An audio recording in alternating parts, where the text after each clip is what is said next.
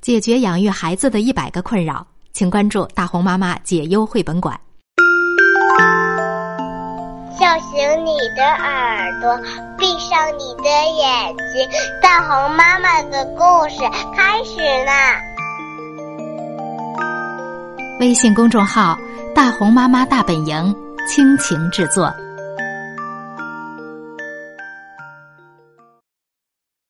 小魔怪要上学。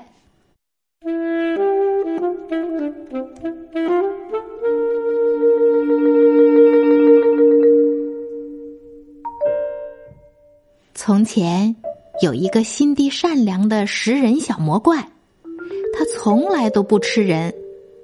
可是小魔怪的爸爸妈妈最喜欢吃人了。每一次他们饱餐之后，就会打着饱嗝，摸着鼓鼓的肚皮，满脑子想的都是明天吃什么。哎，爸爸妈妈从来不陪小魔怪玩游戏，也从来不给他讲故事。在小魔怪家里，没有甜甜的苹果派，没有可口的牛奶米饭，也没有好吃的水果蛋糕。小魔怪讨厌这一切，他总是一个人待在自己的房间里，一会儿大喊大叫，一会儿跺脚。爸爸妈妈受不了了，就大声的训斥他：“捣蛋鬼，你吵得我们一点胃口都没有了。”只有一件事情可以让小魔怪感到快乐，那就是藏在茂密的小树丛后面，偷偷的看小朋友们玩游戏。啊，小朋友们玩的多开心呀！他们怎么能玩出那么多的花样呢？小魔怪惊讶极了。一天，小魔怪捡到了一本书，那是一个粗心的小朋友丢下的。书里有漂亮的插图，还有一些小小的黑黑的符号。小魔怪把书夹在胳膊底下，飞快的跑回了家。他知道那些小小的黑黑的符号会讲出很多好听的故事。晚上，小魔怪拿着手电筒。躲在被窝里，仔仔细细的把这些符号看了一遍又一遍。可是，他还是不知道他们在说什么。小魔怪难过极了。第二天一早，他就做出了一个重要的决定。他向爸爸妈妈宣布：“我要去上学，我要去读书。”爸爸满嘴塞着饭。口齿不清的说：“不要说蠢话，吃饭，快吃。”妈妈也嘟嘟囔囔的说：“别耍小聪明，吃饭，快吃。”但是小魔怪拒绝吃任何东西。第二天早上，爸爸只好领着小魔怪来到了学校。爸爸威胁老师说：“快教这个小笨蛋读书写字。”不然我就把你们全吃掉。小魔怪很不喜欢爸爸这样，他走到教室的最后一排坐了下来，决心好好念书。小魔怪学习非常努力，很快他就会认字了。接着他开始念一个一个的句子，最后他可以把整本书念下来了。他变得很快乐。不再大喊大叫，不再叹息，也不再跺脚取闹了。爸爸妈妈对这一切感到很奇怪。一天晚上，爸爸妈妈没有像往常一样大吃大喝，他们把耳朵贴在小魔怪的房门上，听见小魔怪正在里面高声的读着一本故事书。爸爸妈妈听着听着，就被故事吸引住了。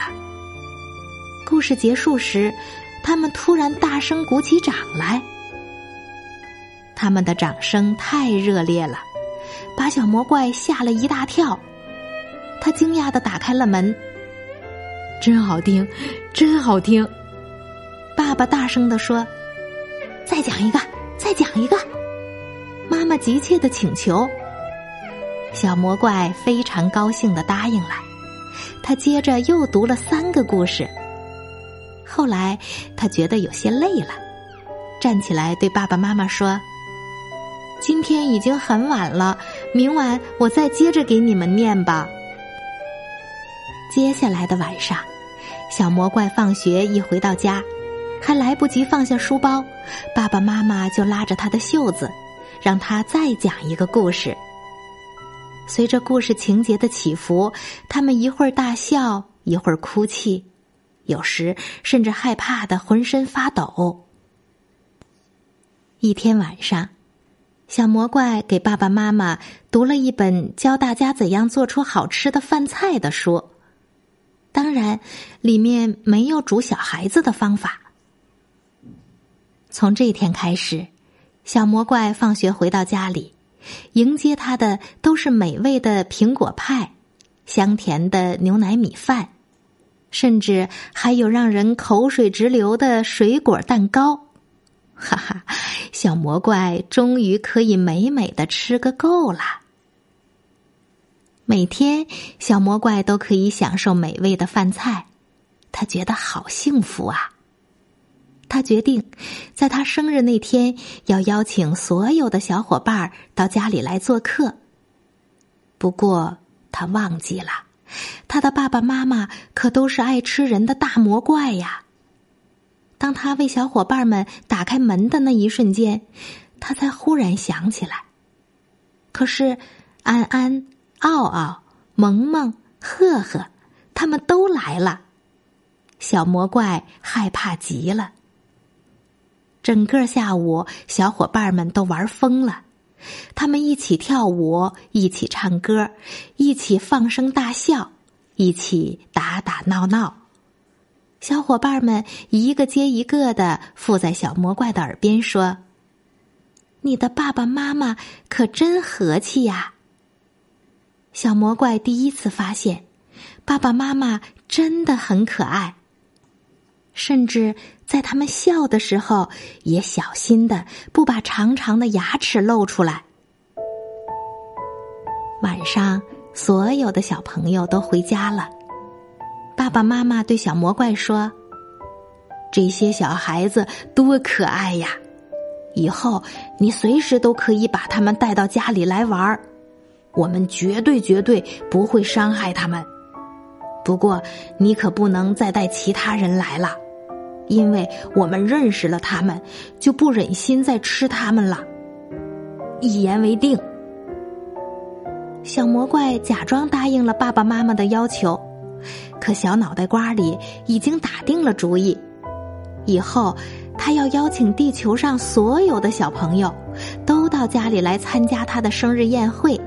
哈哈，这样一来，爸爸妈妈就永远不会再吃小孩子了。刚才我们讲的这个故事叫《小魔怪要上学》。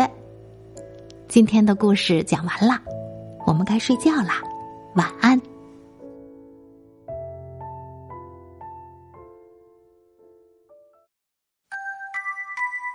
大红妈妈解忧绘本馆在喜马拉雅已经上线了。大红妈妈和各位专家一起解决家长养育孩子当中遇到的一百个困扰。